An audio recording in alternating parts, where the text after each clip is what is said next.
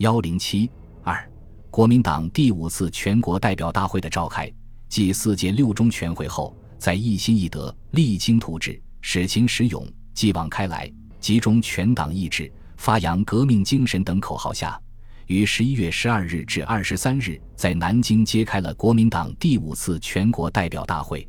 到会中委一百零三人，代表四百零五人，是历届代表大会中人数最多的一次。大会开幕前，国民党中央为完成统一其一役之际，曾派戴季陶、马超俊写蒋介石的亲笔信飞越，邀请两广重要人物李宗仁、陈济棠、白崇禧等入京共商国事。冯玉祥、阎锡山等几次电促岳桂中为北上赴会，说。救亡图存，刻不容缓。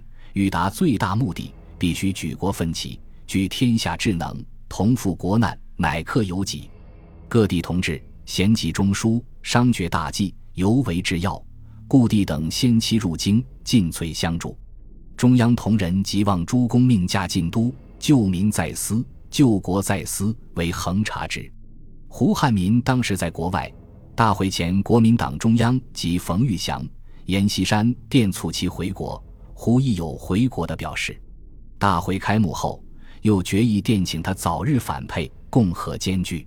国民党西南执行部的成员集会磋商应否出席五全大会问题，意见不一。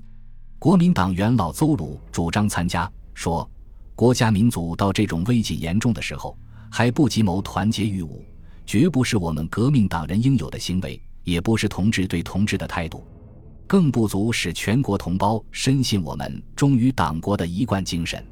萧佛成、陈济棠、林云该等都表示赞成，并决定北上。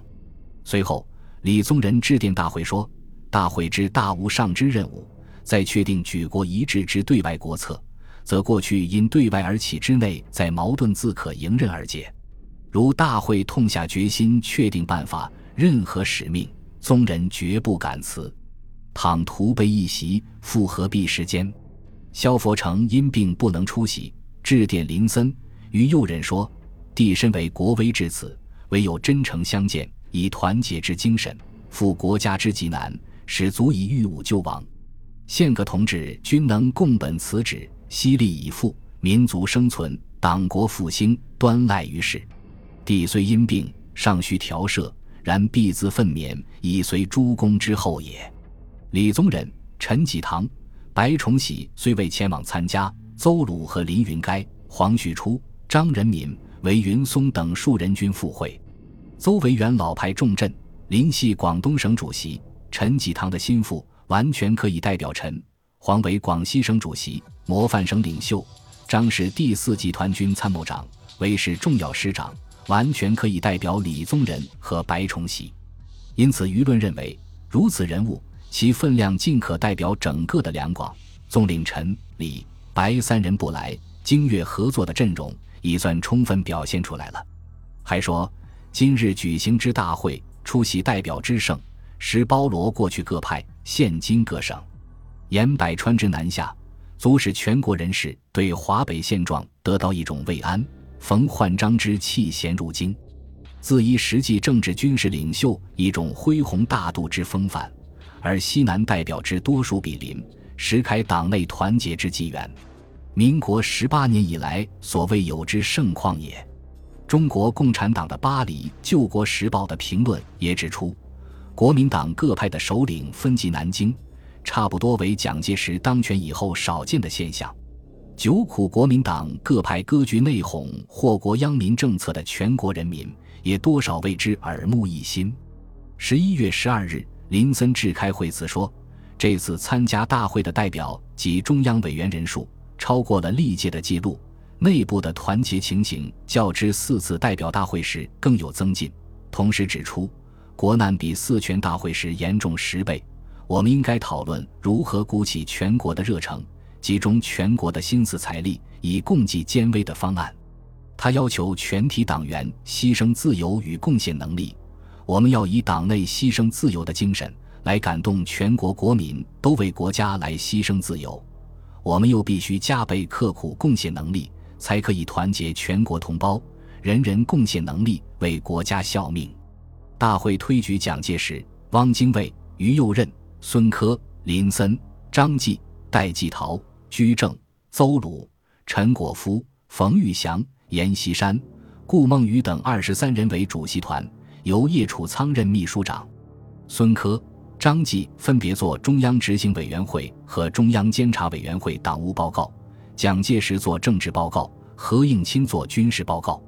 蒋介石在十一月十九日第四次大会上所做的关于对外关系的政治报告中说：“苟国际演变不斩绝我国家生存、民族复兴之路，无人应以整个的国家与民族之利害为主要对象，一切枝节问题当为最大之忍耐，复以不侵犯主权为限度，谋个友邦之政治协调，以互惠平等为原则，谋个友邦之经济合作。”否则，即当听命党国，下最后之决心。中正既不敢自外，亦绝不敢自意。至言之，和平未到完全绝望时期，绝不放弃和平；牺牲未到最后关头，亦绝不轻言牺牲。果能和平，有和平之限度；牺牲有牺牲之决心。以抱定最后牺牲之决心，而为和平最大之努力，期达奠定国家复兴民族之目的。大会接受了蒋介石提出的上述方针，全体代表无异议予以通过，确定授权政府在不违背方针之下，政府应有进退伸缩之全权，以应付此非常时期外交之需要。这是国民党第一次表明了对日本侵略比较强硬的态度，标志着国民党已从一贯妥协退让的立场，开始向抗日方面的转变。国民党蒋介石的上述转变。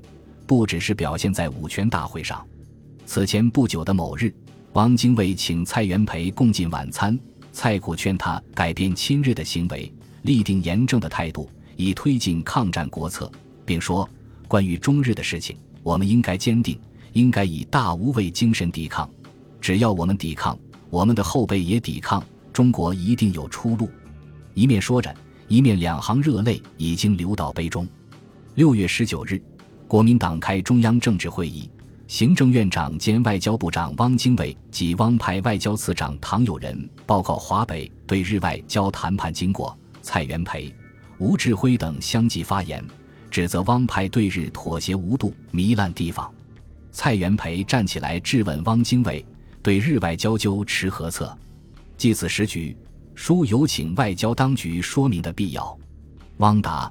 对日外交这几年来均持忍辱求全四字而行，现在亦复如是。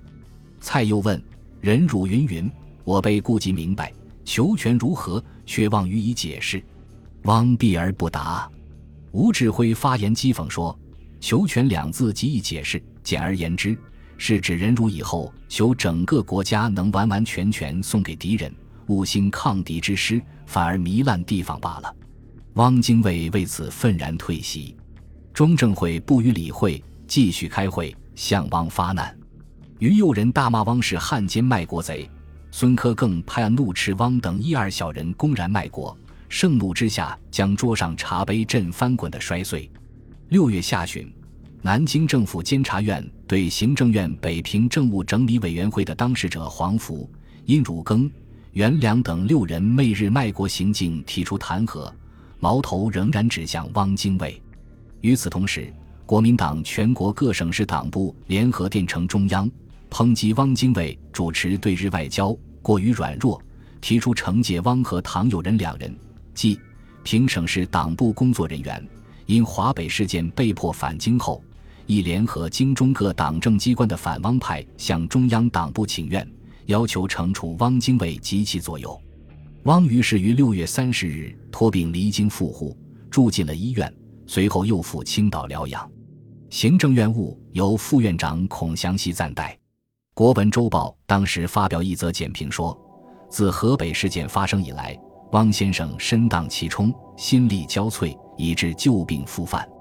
汪先生的病不是普通所谓政治病，但得病则由于政治。他的赴沪就医，反映着国家局面。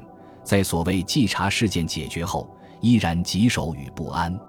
邵元冲八月十四日的日记亦曾记其时说：“此数月中，汪因华北外交屈辱，备受国人指摘，中央亦多不满，故称病倾倒。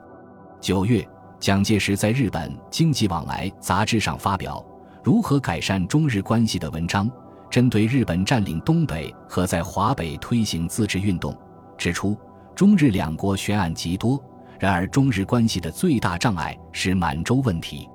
日本的大陆政策在满洲的支配，而中国则有保持领土的必要。于是，中日关系便演成现在的难局。满洲问题如不能圆满解决，中日关系是无改善可能的。中国是一个完全自主独立的国家，我们领土与行政的根本原则绝无放弃之可能，并说中国对日本的妥协让步毕竟有一定的限度。蒋介石在十月三十日的日记中写道。日寇又向华北提出撤销军分会与撤换北平市长之要求，闻之不胜气愤，舍备战外，更无第二条路矣。邹鲁在五全大会前集已根据他的观察，认为说蒋不抗日是不对的，因此主张放弃倒蒋的口号。后又对人称蒋先生热诚抗日，中央已决定抗日。另据冯玉祥十一月十五日日记记载，蒋对人说。对日非抗不可。有三十日日记记载，中央决定抗日，蒋先生一定抗日。就在蒋介石做报告的第二天，即十一月二十日，蒋还致电保定的商震说：“如平津自由行动，降敌求全，则中央绝无迁就之可能。当下最大之决心，望兄毅然拒绝，切勿复平，与中央共同存亡为盼。”在此期间。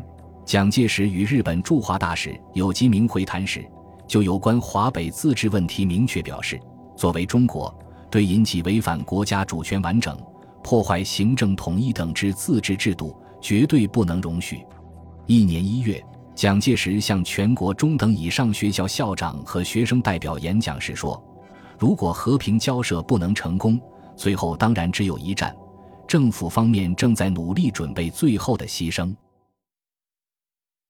本集播放完毕，感谢您的收听，喜欢请订阅加关注，主页有更多精彩内容。